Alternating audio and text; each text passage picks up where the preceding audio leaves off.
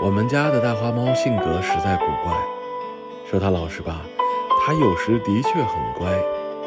它会找个暖和的地方，成天睡大觉，无忧无虑，什么事儿也不过问。可是决定要出去玩玩，就会出走一天一夜，任凭谁怎么呼唤，它也不肯回来。说到贪玩吧，的确是啊，要不怎么会一天一夜不回家呢？可是，他听到老鼠的一点响动，有多么禁止，他平息凝视，一连就是几个钟头，非把老鼠等出来不可。他要是高兴，能比谁都温柔可亲，用身子蹭你的腿，把脖子伸出来让你给他抓痒，或是在你写作的时候，跳上桌来，在稿纸上彩印几朵小梅花。它还会丰富多腔的叫唤，长短不同，粗细各异，变化多端。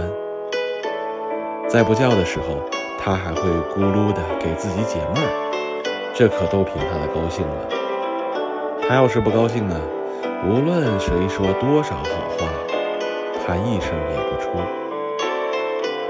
它什么都怕，总想藏起来，可是它又勇猛。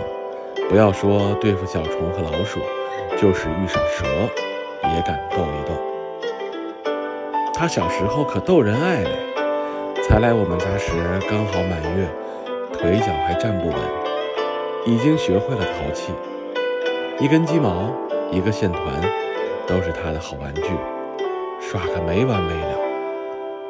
一玩起来，不知要摔多少个跟头，但是跌倒了马上起来。再跑再跌，头撞在门上、桌腿上，撞疼了也不哭。后来胆子越来越大，就到院子去玩了。